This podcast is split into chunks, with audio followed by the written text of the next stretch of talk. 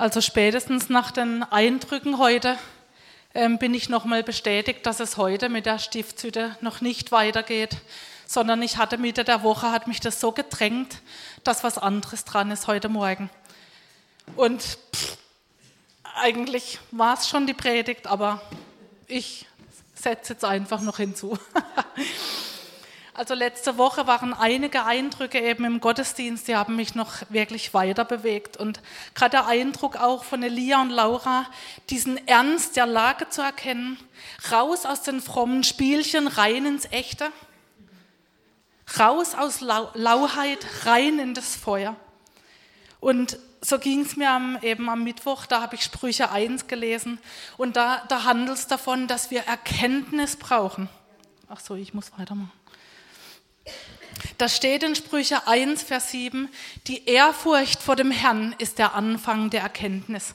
Wir brauchen diese Erkenntnis und wie bekommen wir Erkenntnis durch die Furcht des Herrn? Und in meiner Schlachter-Übersetzung, da steht unten als Fußnote, ich habe die dann gelesen, Ehrfurcht vor dem Herrn ist die Scheu davor, Gott durch Sünde herauszufordern. Und dann habe ich so, uh, ja, so ein ja, das hat eigentlich schon Ehrfurcht in mir hervorgerufen. Und da hatte ich dann einfach den Eindruck für die Predigt heute Morgen, ähm, dass ich da einhaken soll in letzten Sonntag. Und das hat es jetzt einfach auch bestätigt. Ähm, Elia, du hast, dein, dein Eindruck war einfach auch, auch aufgrund von Esthers Eindruck oder kam der später, ich weiß nicht mehr. Aber Gott macht in einem Moment was anderes. Er gibt einen Richtungswechsel. Er ändert einfach die Agenda. Und dann hast du diese, diese Erweckungsbewegung von Asbury erwähnt. Und ähm, ich hatte noch nicht davon so gehört und bin dann da rein, bin ins Internet, bin auf äh, Interviews darüber, bin in die Livecam reingegangen, habe mir das mal ähm, angeschaut, mal drei Stunden lang einfach, was, was, was geht da, was machen die und so weiter. Und da habe ich die Predigt auch angehört, ähm, die diese ganze Bewegung jetzt gestartet hat. Und dieser Prediger, er hat gesprochen über Echtheit vor Gott. Er hat diese Studenten, das war in einer Universität oder ist in einer Universität, er hat sie da aufgerufen, gebt euch nicht zufrieden mit einem lauen Christsein sozusagen. Hier sind Leute, die, die suchen das Echte und Gott sieht euch und, und ähm, ihr braucht die Liebe Gottes. Ihr könnt die Liebe Gottes nur dann weitergeben, wenn ihr selber absolut gefüllt seid und wenn alles überfließt. Nur dann seid ihr überhaupt fähig. Wir haben heute Morgen so viel schon gehört von dieser Liebe. Und daraufhin, nach dem Gottesdienst, nach dem Besagten in der Universität, haben sich so 20 Studenten sind geblieben. Der eine hat angefangen, Buße zu tun, der andere hat es ihm gleich getan. Da war Umkehr, da war Reue und um, also Buße ähm, sie haben gebetet, sie haben angefangen zu singen und so ist es entstanden. Dann kamen immer mehr in diese Studentenkapelle und seit dem 8. Februar, als das war, ist da Lobpreis. Und dazwischen ähm, auch Predigten, Input, ähm, Leute bekehren sich und sei da rund um die Uhr. Und da ich ja praktisch in YouTube gegangen bin und da nur Asbury eingegeben habe, da kam eine Flut. Und ich war wieder einmal mehr wahnsinnig traurig. Eben über die fehlende Liebe, die auch zwischen, zwischen Gläubigen ist. Da war eine Schlacht, eine Schlammschlacht, wirklich. Und ich habe mir so gedacht, hä, ist doch gut, wenn Leute zusammenkommen, sie, sie werden angezogen von Lobpreis, da geschieht Buße. Und die Leute haben sich zerrissen, dieser Begriff Erweckung, Revival, False Revival, also falsche Erweckung. Das kann nicht Erweckung sein, weil sonst würden Menschen, die da in den Häusern sind, sich auch bekehren. Das ist keine wirkliche Erweckung. Die anderen sagen, das ist Erweckung. Boah, ich habe gedacht, das gibt's ja wohl gar nicht. Und es ganz verschiedene Prediger, Bibellehrer, ob sie bekannt sind, unbekannt, eine Schlacht. Die einen sind begeistert über das, was gerade geschieht in Asbury. Sie, sie, sie pilgern zu dem Ort, sie wollen auch teilhaben, sie wollen, sie stehen drei Stunden an für 20 Minuten Lobpreis und kommen raus. Da gab es Interviews, sie haben gesagt, das hat sich gelohnt. Ich bin wieder, ich, ich, ich nehme das jetzt mit nach Hause und ich weiß, das, was du auch gesagt hast, ich weiß, dass Gott auch zu Hause ist, aber das war gut, das mal zu, erleb, zu erleben.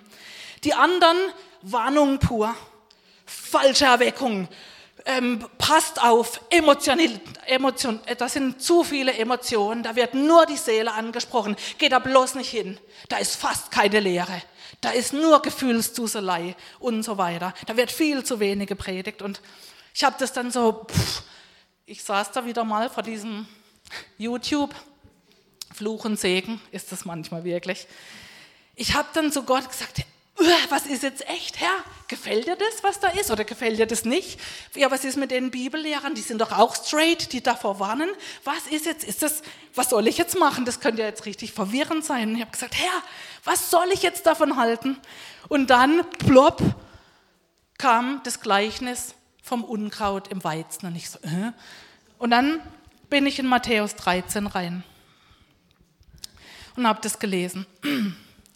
Jesus stellte ihnen noch ein anderes Gleichnis vor. Mit der Himmelsherrschaft verhält es sich wie mit einem Mann, der guten Samen auf seinen Acker säte. Eines Nachts, als alles schlief, kam sein Feind und säte Unkraut zwischen den Weizen und machte sich davon. Als die Saat aufging und Ähren ansetzte, kam auch das Unkraut zum Vorschein. Da gingen die Arbeiter zum Gutsherrn und fragten, Herr, Hast du nicht guten Samen auf deinen Acker gesät? Woher kommt denn jetzt das Unkraut? Das hat einer getan, der mir schaden will, erwiderte er. Sollen wir das Unkraut entfernen?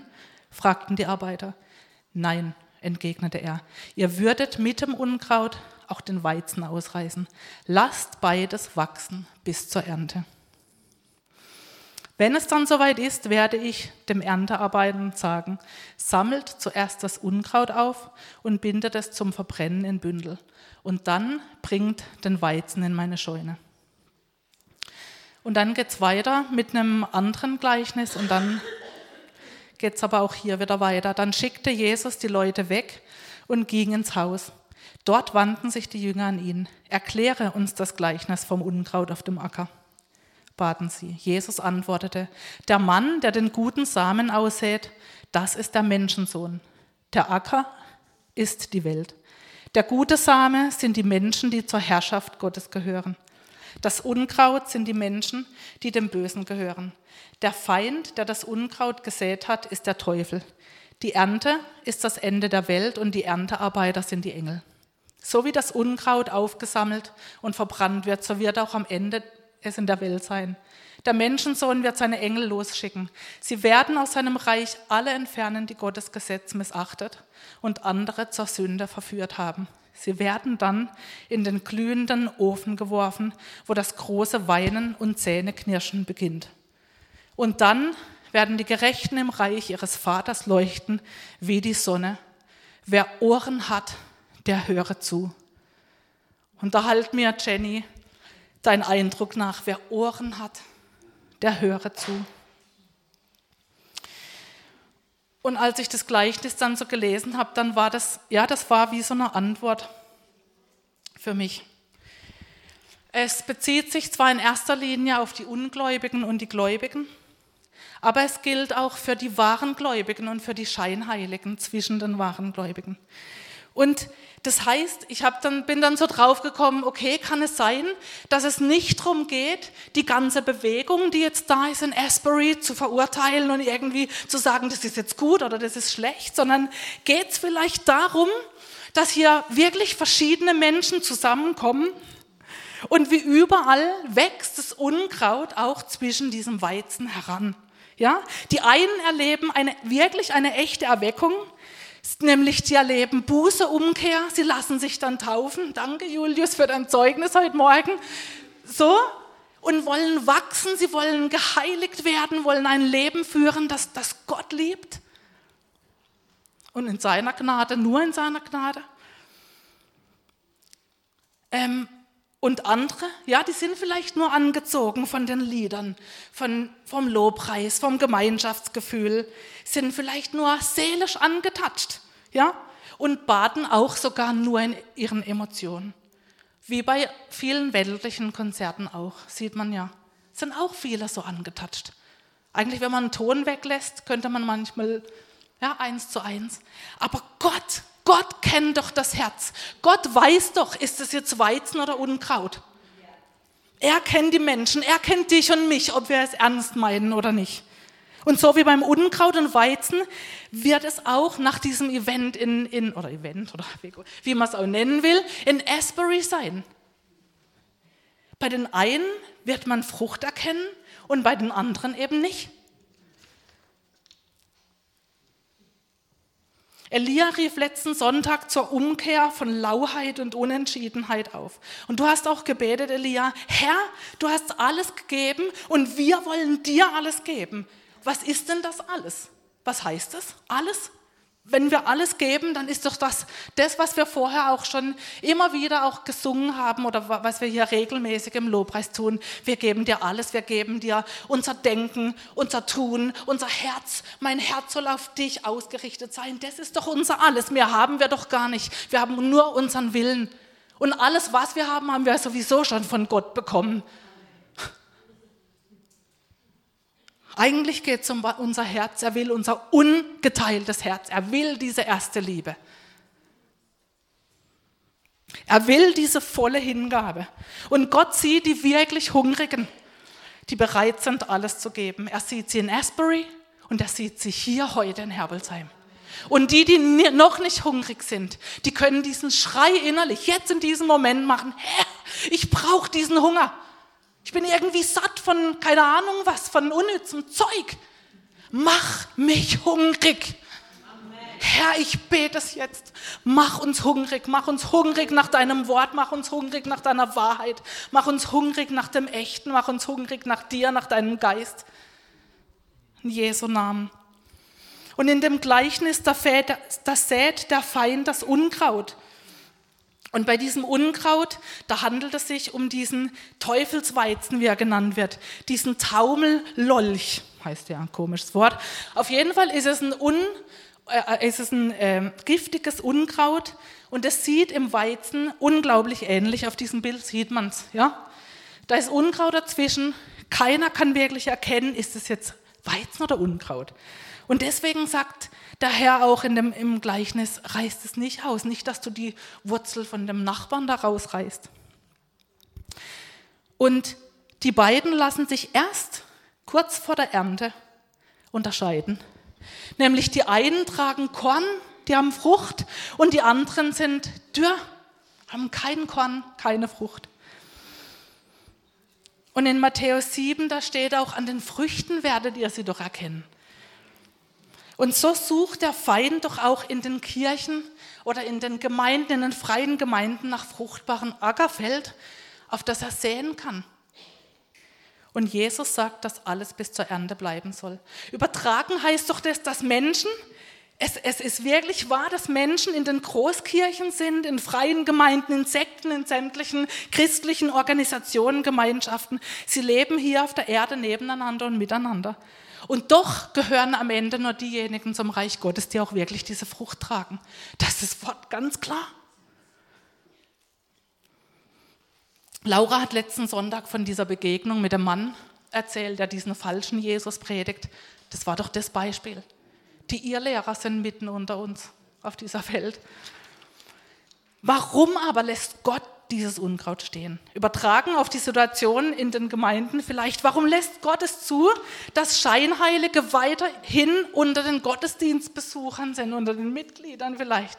Warum lässt Gott es zu, dass es Kirchen und freie Gemeinden gibt, in denen Menschen belogen und betrogen werden und es einfach weitergeht und keiner diese Leiter absetzt? Vielleicht Leiter, die ihre Macht missbrauchen, die einfach weitermachen dürfen und man denkt, bin ich jetzt im falschen Film? Wieso darf er weitermachen? Und, und, und man sieht doch an seinem Leben, das ist doch nicht echt. Da ist doch Gottes Liebe nicht sichtbar. Und zu diesem Thema hatte ich vor Jahren mal einen Traum und ich, ich will den einfach vorlesen. Ich war ein Tischlerwerkzeug und lag mit anderen Werkzeugen auf einer Werkbank. Von weitem sah ich einen Mann auf uns zukommen. Es war Jesus. Es war allen Werkzeugen bewusst, er kommt und wählt seine Werkzeuge aus. Die anderen würde er liegen lassen und nie wieder gebrauchen. Jesus kam an die Werkbank und nahm jedes einzelne Werkzeug in die Hand, drehte und wendete es. Die Werkzeuge, die sehr gut in seiner Hand lagen und ihm vertraut waren, die steckte er ein. Ich lag da und alles streckte sich mir ihm entgegen. Ich hatte nur den einen Wunsch, nimm mich und behalte mich, steck mich ein. Ich lag da und hatte, fragte mich doch auch, wie es sein konnte, dass nicht alle Werkzeuge ausgewählt wurden. Sie waren doch augenscheinlich benutzt worden, gebraucht worden für den Dienst. Und dann kam ja, in dem Traum kam ja dieses Wort aus der Bibel, nicht jeder, der zu mir sagt, Herr, Herr, wird das Reich der Himmel, in das Reich der Himmel eingehen, sondern der, der den Willen meines Vaters tut. Und das war mein Traum. Und nach dem Traum habe ich, hab ich gefragt, was, was bedeutet das jetzt? Und dann habe ich diese Bibelstelle aufgeschlagen, die steht im Matthäus 7, Vers 21. Da geht es um echte Jünger. Nicht alle Menschen, die sich fromm gebärden, glauben an Gott. Auch wenn sie Herr zu mir sagen, heißt das noch lange nicht, dass sie ins Himmelreich kommen. Entscheidend ist, ob sie meinem Vater im Himmel gehorchen. Am Tag des Gerichts werden viele zu mir kommen und sagen, Herr, Herr, wir haben in deinem Namen prophezeit und in deinem Namen Dämonen ausgetrieben und viele Wunder vollbracht. Doch ich werde ihnen antworten, ich habe euch nie gekannt. Fort mit euch. Ihr lebt nicht nach Gottes Gebot. Wir merken, es ist ernst. Ja? Es werden Menschen in den Kirchen und Gemeinden sein, die für Gott im Dienst waren, aber trotzdem nicht zu ihm gehören, weil er sie nicht anerkennen wird. Und in dem Wort anerkennen, da steht erkennen, da steht kennen drin. Und erkennen, diese Erkenntnis, von der wir schon am Anfang in Sprüche gehört haben, das drückt eine intime Beziehung mit dem Herrn aus. Es ist eine Geistes- und Wesensgemeinschaft, die wir entwickeln zu ihm. Und diese Bibel hat mir gezeigt, es kommt auf die Frucht und auf unser Verhalten an. Wo die Frucht des Geistes fehlt, wo der Wille nicht getan wird und gelebt wird, da wächst das Unkraut. Wenn dagegen der Heilige Geist unser Leben beherrscht, wird er ganz andere Frucht in uns wachsen lassen, nämlich Liebe, Freude, Frieden, Geduld, Freundlichkeit, Güte, Treue, Sanftmut und Selbstbeherrschung. Das ist doch das, was wir auch wollen. Und was ist der Wille Gottes? Der Wille Gottes ist ein Leben in Heiligung. Und das ist ein Prozess. Aber es kommt wie immer auf unsere Herzenshaltung drauf an. Und so wächst das Unkraut neben dem Weizen und sieht ihm sehr ähnlich. Und Gott reißt es in seiner Gnade nicht raus. Nicht vor der Ernte. Und noch ein Gedanke. Jesus liebt alle Menschen so sehr und will sie mit seiner Botschaft, seiner Rettung erreichen. Kann es sein, dass deswegen so viele Menschen in ihrem Amt bleiben? Damit sie weiterhin wenigstens sein Wort verkündigen, wenigstens Worte aus der Bibel vorlesen, in den Kirchen, in, in den Gemeinden, Sonntag für Sonntag. Texte aus der Bibel, vielleicht glauben sie selber nicht, sie leben auch nicht danach, aber sie verkünden Gottes Wort.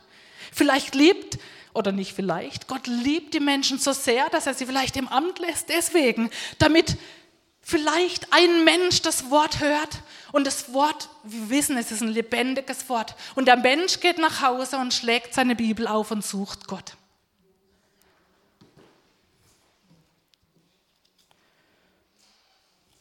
Denn wo seine Worte verkündigt werden, da kann, können die Worte in das Herz gelangen.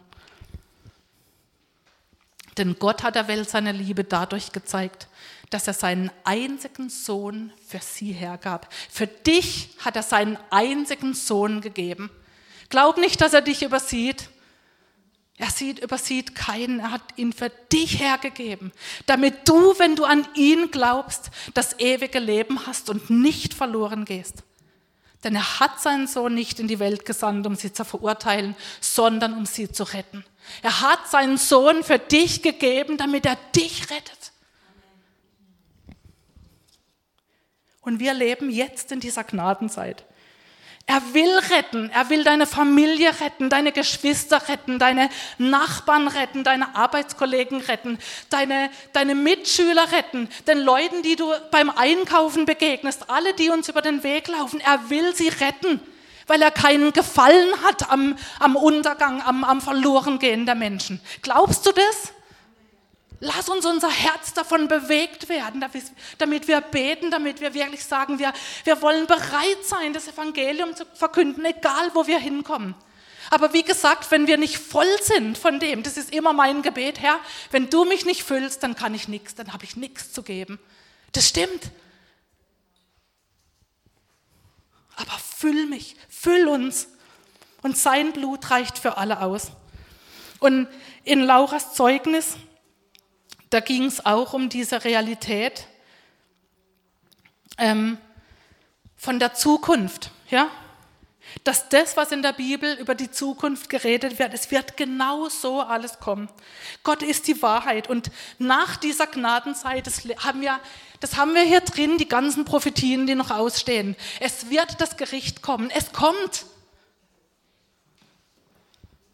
Am Ende der Zeit wird es eine sichtbare Trennung geben zwischen Hure und Braut, zwischen Schafen und Böcken, zwischen Gerechten und Ungerechten.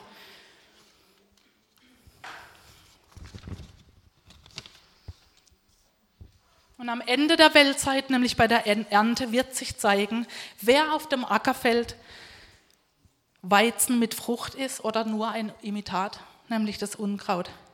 Und seine Worte sind ganz klar, bei der Ernte wird alles Unkraut entwurzelt und weggeworfen. Und wir sollten uns darauf vorbereiten, indem wir uns gewissern, dass unser Glaube aufrichtig ist. Wir sollen danach streben. Eben nicht, was du auch vorher gesagt hast, ist so wichtig, nicht diese Verdammnis, oh nein, und jetzt, nein, Umkehr. Seine Gnade reicht aus, umzukehren und wieder auf das Kreuz zuzugehen, durch das Kreuz hindurch in dieses Leben mit seinem Heiligen Geist. Das ist doch eigentlich einfach. Und die, die in Christus sind, die haben keine Verdammnis mehr. Wenn du heute da bist und Verdammnis äh, fühlst und du bist ein Kind Gottes, für dich, es gibt keine Verdammnis, weil wenn dich dein Herz verurteilt, dann ist seine Liebe größer. So wichtig. Noch ein Gedanke. Nicht wir sind verantwortlich für die Trennung von Gut und Böse. Das ist der Job dann der Engel. Ja? Der Job des Gläubigen ist auch nicht, die Ungläubigen zu bekämpfen, sondern ihre Aufgabe ist es, unsere Aufgabe ist es, zu wachsen. Wachst. Auch gut zu wissen, das Unkraut verhindert nicht das Wachstum von, von dem Weizen. Cool, oder? Weil der in uns ist, der ist größer als der, der in der Welt ist. Denn wir schauen auf zu diesem Jesus, was heißt, er ist der Anfänger und Vollender unseres Glaubens. Das heißt, wir bleiben dicht an ihm. Ihr habt der Botschaft, die euch verkündet wurde, Glauben geschenkt und habt euch Jesus Christus als dem Herrn unterstellt. Unterstellt. Darum richtet nun euer ganzes Verhalten an ihm aus. Seid in ihm verwurzelt Baut euer Leben auf ihm auf. Bleibt im Glauben fest und lasst euch nicht von dem abbringen, was euch gelehrt worden ist. Für das, was Gott euch geschenkt hat, könnt ihr ihm nicht genug danken. Lass uns wie der Baum aus Psalm 1 sein oder Jeremia 17, der am Wasser gepflanzt ist und seine Wurzeln nach dem Wasser ausstreckt oder wie die Zeder, die du heute Morgen erwähnt hast und der andere Baum, der Palmbaum. Genau. Oder lass uns wie die fünf klugen Jungfrauen sein, die zusätzliches Öl bei sich hatten. Wir leben in dieser Führung durch den Heiligen Geist und wir wachsen in dieser Liebe zu Christus hin und damit dann auch zu den Menschen.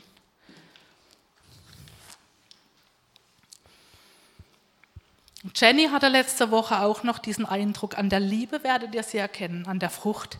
Wachst zum Herrn und zueinander, hat sie gesagt. Wenn diese Liebe zunimmt, dann nimmt auch die Liebe zu den Menschen zu. Das, was der Bruder sitzt da. Ich habe dich gerade nicht, ah ja, da, was du jetzt auch gerade äh, den Eindruck weitergegeben hast. Und klar ist auch, jedes Gleichnis hat einen Schwerpunkt. In dem Gleichnis geht es natürlich der Same, das wird Unkraut, der andere Same, das wird Weizen. Ja? Unkraut kann nie Weizen werden, umgekehrt. Aber das ist eben nur ein Beispiel. Und das, und das Gleichnis hat eben diesen Schwerpunkt. Ähm, das Erbgut, das bleibt, ja. Aber nicht so im wirklichen Leben und nicht so bei Gott. Weil Jesus sagt am Schluss von diesem Gleichnis, wer Ohren hat, der höre zu. Ähm, denn es ist ganz anders im Reich Gottes, auch noch wie in dem Gleichnis. Denn im Markus steht, jetzt ist die Zeit gekommen, das Reich Gottes ist nahe. Kehrt euch ab von euren Sünden und glaubt an diese gute Botschaft. Das bedeutet doch nichts anderes. Bei Jesus kann das Unkraut zum Weizen werden. Das Weizen leider auch zum Unkraut, aber dann wieder vom Unkraut zum Weizen. Da ist, es ist Gnade vorhanden, wenn wir in der Gnadenzeit leben. Das bedeutet doch, bei Jesus können Sünder Heilige werden. Da wird ein Saulus zum Paulus, da wird Unkraut zu, zu Weizen. Jesus ist gekommen, um Unkraut neu zu machen, um als Weizen zu leben. Das heißt, neues Leben, da ist ein ganz neues Erbgut drin. Obwohl da ursprünglich das Erbgut von diesem Unkraut drin ist, Jesus gibt dieses Erbgut, dieses neue Leben. Das, was du erlebt hast, Julius, dieses neue Leben ist in dich gekommen. Ein neuer Julius, ein neuer Weizen Julius. Ja, Halleluja. Und Jesus sagt im 1. Johannes, also äh, Paulus hat es geschrieben, nee, der Johannes hat es geschrieben, wenn es im 1. Johannes steht, hat es der Johannes geschrieben, logischerweise. Dazu ist der Sohn Gottes erschienen, dass er die Werke des Teufels zerstört. Die Werke des Teufels ist die Saatgut, ist das Erbgut des Unkrauts und Jesus zerstört dieses Erbgut und macht was Gutes draus. Amen. Wenn wir an ihn glauben, dann bekommen wir dieses neue ewige Leben. Und nur durch diese Gnade kann ein Mensch vor diesem Zorn Gottes errettet werden. Und wir wissen, der Zorn Gottes ist da. Weil wir als Sünder in diese Welt kamen. Und wir haben keine andere Möglichkeit, als nur diese Gnade, dieses Blut anzunehmen von Jesus.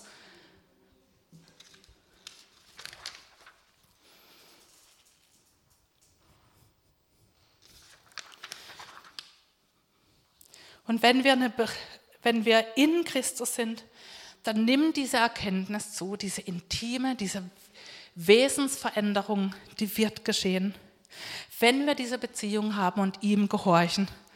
Und jetzt sagst du vielleicht, oh, aber ich gehorche ihm doch nicht in allen Dingen und ich bin da immer wieder fallig und oh, das fühlt sich überhaupt nicht an, wie wenn ich ihm gehorche. Ich kann das jetzt gar nicht so hundertprozentig sagen, ich bin ein Kind Gottes und ich gehorche dem Willen Gottes. Da hilft mir immer das Wort aus Römer 6, Vers 17 bis 18. Ah, das habe ich jetzt gar nicht. Ähm, da steht, Gott aber sei Dank, dass ihr Sklaven der Sünde gewesen nun aber von Herzen gehorsam geworden sei dem Vorbild der Lehre, das euch überliefert worden ist. Eine andere Übersetzung, doch nun habt ihr euch von ganzem Herzen der neue Lehre unterstellt, der ihr anvertraut wurdet, der ihr anvertraut wurdet. Das heißt, wir sind von Herzen gehorsam geworden. Wir wollen gehorsam sein und wenn wir hinfallen, wir stehen auf und gehen weiter. Und wir gehen diesem Siegespreis entgegen. Und wir ordnen uns ihm unter. Es hat was mit dem Herzen zu tun. Wir wollen doch gar nicht in der Sünde bleiben, wenn wir es ernst meinen. Wir sind doch selber betrübt über unsere eigene Schuld und Sünde, wenn wir wieder da reingetappt sind. Das ist doch das Indiz dafür, dass wir von Herzen gehorsam geworden sind. Da ist keine Verdammnis für die, die in Christus sind. Wahrscheinlich bin ich jetzt so emotional, weil das auch mein Thema ist. Immer wieder zu sagen, und ich bin nicht in dieser Verdammnis. Und ich gehe weiter und Gott, du siehst mein Herz. Und während wir als Weizen wachsen, dann rufen wir dem Unkraut, das direkt neben uns sprießt, egal ob das ein Ungläubiger ist oder ein Scheinheiliger. Wir rufen ihm zu, lass dich durch Gott versöhnen oder kehr um. Geh zurück zum Kreuz oder komm zum ersten Mal zum Kreuz aber lass dich versöhnen.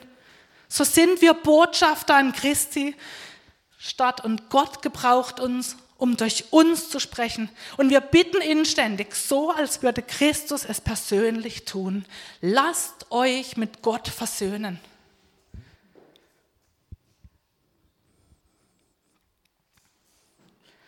Und wir können uns immer auf dieses Versprechen stellen, das Gott selbst gegeben hat. Wenn ihr mich sucht, ihr werdet mich finden. Ja, wenn ihr ernsthaft mit ganzem Herzen nach mir verlangt, werde ich mich von euch finden lassen, spricht der Herr. O Vater im Himmel, du bist der Vater, du bist der Vater, der wirklich alle Menschen so sehr geliebt hat, dass du deinen Sohn gegeben hast. Und wenn, wenn wir das so beten, dann wir haben überhaupt keinen den Umfang haben wir alle noch gar nicht wirklich verstanden. Aber wir wollen verstehen. Wir wollen täglich mehr verstehen, was es heißt, dass du dich gegeben hast, Jesus. Aber wir nehmen es an, wir empfangen das. Und wir danken dir. Wir danken dir, dass du Wachstum gibst und wir strecken uns dir entgegen. Und wir wollen Menschen sein, die es ernst meinen. Wir, wir geben dir jetzt einfach unser Herz hin. Herr, ich bete für die, die deren Erbgut noch dieses Unkraut ist, die unter dem Zorn stehen, Herr. Ich bete um Umkehr. Ich bete, Heiliger Geist, dass du diese Menschen zur Umkehr führst, dass dieses Erkennen da ist, ja, stimmt, ich bin verloren, aber da bist du, Jesus. Und du bist der, der rettet. Du bist aber auch der Vater, der dasteht und die verlorenen Söhne wieder aufnimmt. Wenn sie merken, sie sitzen im Dreck, sie sitzen bei den Schweinen beim Schweinedreck. Sie können umkehren, sie können so schmutzig, wie, wie sie sind, zu dir entgegenrennen und du läufst ihnen sogar entgegen. Du bist der, der voller Gnade ist, voller Erbarmen, voller Barmherzigkeit. Und Herr, so wie du Erbarmen hast, so wollen wir Erbarmen haben.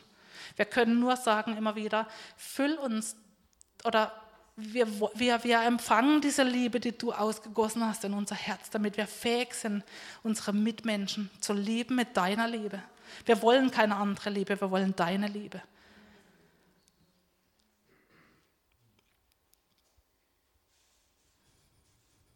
Herr, wir sind, wir sind deine Menschen, wir sind deine Kinder. Tu du dein Werk.